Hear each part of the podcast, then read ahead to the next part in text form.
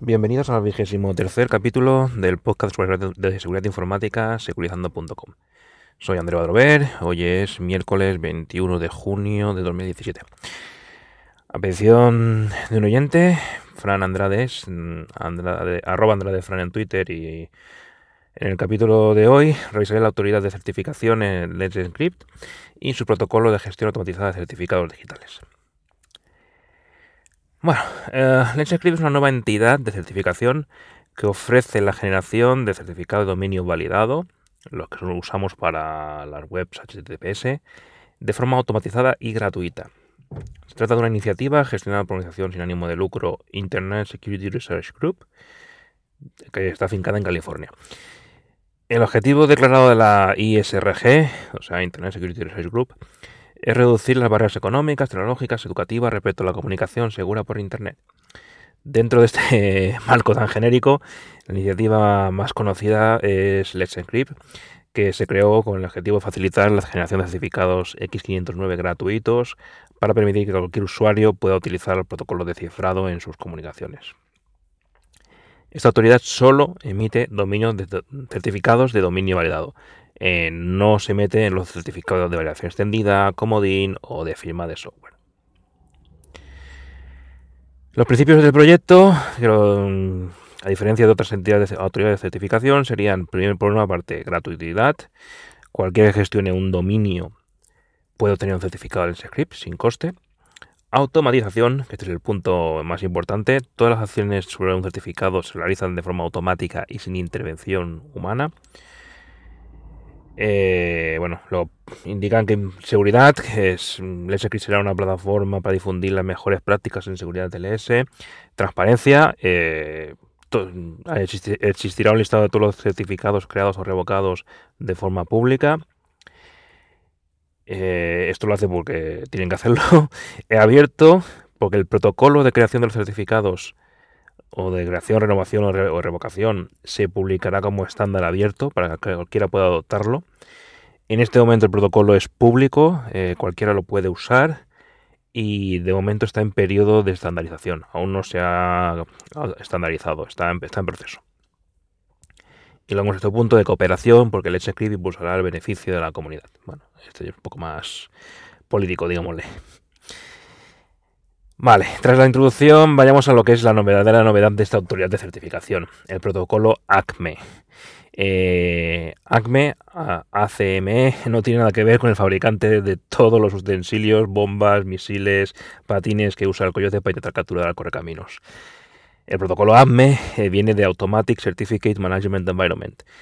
Eh, fue desarrollado internamente por la ISRG, aunque luego, pues, como he comentado, fue publicado de forma abierta para que pueda ser usado por cualquiera y que actualmente se está en propuesta estándar por parte de la IETF con la intención de que bueno, pase a ser un estándar abierto oficial y cualquiera pueda utilizarlo e implantarlo. El objetivo del protocolo AMME es precisamente la gestión automática de certificados X509, los usados para HTTPS, sin intervención humana alguna. Mm, para conseguir esto, lo que se necesita es un agente de gestión de certificados instalado en el servidor que vaya a usarlos. Así pues, tenemos un agente instalado en un servidor controlado por el cliente que se conectará a los servidores de Let's Encrypt para realizar su trabajo.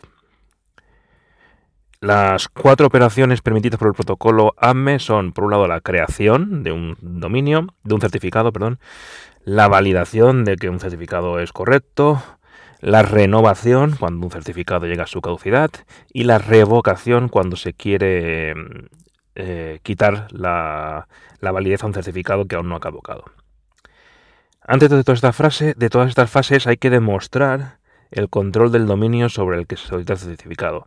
Es decir, eh, si yo quiero sacar un certificado del Let's del, del blog de securizando.com, pues debo demostrar que yo tengo control de ese dominio. Eh, bueno, dentro del protocolo presentado a la IETF eh, no se cierran todos los, métodos de verificación, sí que se proponen dos, que son los que se usan actualmente por Let's Script. Por una parte, la creación de un subdominio aleatorio, eh, por ejemplo, cuando nuestro agente se conecta al servidor del script para generar un certificado nuevo, el servidor le dice, bueno, créame un subdominio shdkjm3.securizando.com. Si eres capaz de generarlo, entonces el script, el servidor entenderá que sí, es verdad que tienes el control del dominio y por tanto estás autorizado a pedir un certificado.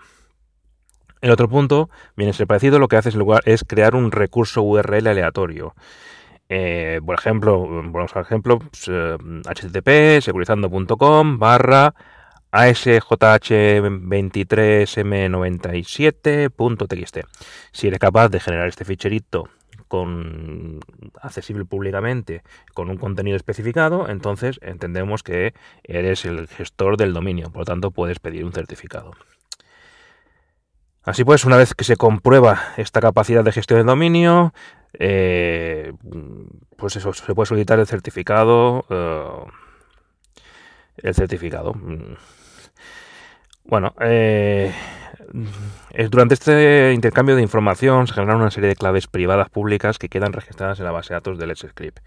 Estas claves privadas son las que luego se utilizarán en las siguientes fases de renovación y revocación y que servirán a los servidores de script para confirmar que eh, las peticiones vienen de la mismo agente o de alguien que tenga la clave al menos de, que se generó en ese momento.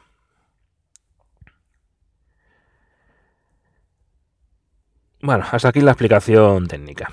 Veamos algo de política de empresa. La script únicamente ofrece un tipo de certificado, el más sencillo utilizado por los usuarios genéricos. Eh, ha evitado en todo momento meterse en la emisión de certificado de validación extendida, que implican mayor control de mayor seguridad en los controles, de comodín o wildcard. Estos son los certificados que permiten cualquier subdominio de un dominio, es decir, cualquier cosa .securizando.com sería un certificado comodín. Y más aún, también ha evitado los certificados de firma de software. Estos certificados son los que se usan para firmar las actualizaciones de nuestros programas para que los programas puedan, confirmar que se están descargando una actualización válida, verídica y que viene de su creador y no de alguien que es está, un impostor. Esta es una decisión política. Bueno, aparte de la validación extendida, que puede ser un tema técnico, eh, el hecho de emitir un único tipo de certificado es una decisión política que busca dar un servicio gratuito a un usuario básico que quiere usar la libertad de expresión, dar a conocer sus ideas, montar un foro, eh, o simplemente bueno, difundir conocimiento eh, de forma segura. NetScript no busca ni le interesa que las empresas usen su servicio ya que se supone que, bueno, si, es una empresa y tiene un negocio, pues debe pedirle pagar, seguir pagando los certificados SL como lo han estado haciendo hasta ahora. Es verdad que nadie impide que una empresa utilice el sistema Let's Script, pero el hecho de que cada certificado deba ser tratado por un agente con su propia clave privada, eh, de forma individual, aunque claro, eh, los agentes son automáticos, dificulta el tema de la gestión por parte de una empresa. Además, sobre todo si esta empresa tiene otros tipos de certificados ya en otra compañía. Probablemente una pyme, pues, una pequeña pyme, pues podrá usar los certificados del protocolo AME, pero bueno, no parece lógico que una empresa grande que utiliza diferentes tipos de certificados en múltiples webs y servicios eh, se pase al protocolo, al script. Más que nada porque lo, el hecho de que el Script hay que indicar que el Script, los certificados del Script solo son válidos por 90 días. Lo cual también es una empresa, es una medida que disuade las empresas.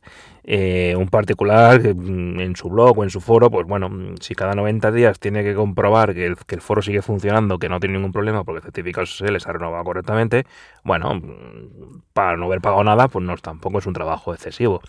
En cambio, es una empresa que tenga múltiples webs eh, tiene que ir comprobando cada 90 días que todo ha ido bien, que no ha tenido ningún problema, y eh, frente a comprobarlo cada año o tres años, pues hombre, el coste de horas de trabajo y de riesgo de que cualquier problema te, te impacte, pues mm, ya disuade a las empresas, salvo que estemos hablando de una micropyme mm, pequeñita. Bueno, estas decisiones políticas han afectado a la definición inicial del protocolo AME. Eh, por ejemplo, en la definición de las pruebas de control de dominio. Se han buscado las pruebas suficientes para eh, emitir un certificado de dominio válido, pero no se ha, ahondado en más pruebas que permitan un certificado de validación extendida, etcétera. Aunque bueno, el protocolo está abierto y se podría añadir el espectro de, pruebas, con lo cual se podría llegar a ampliar el uso a los certificados que se deseen.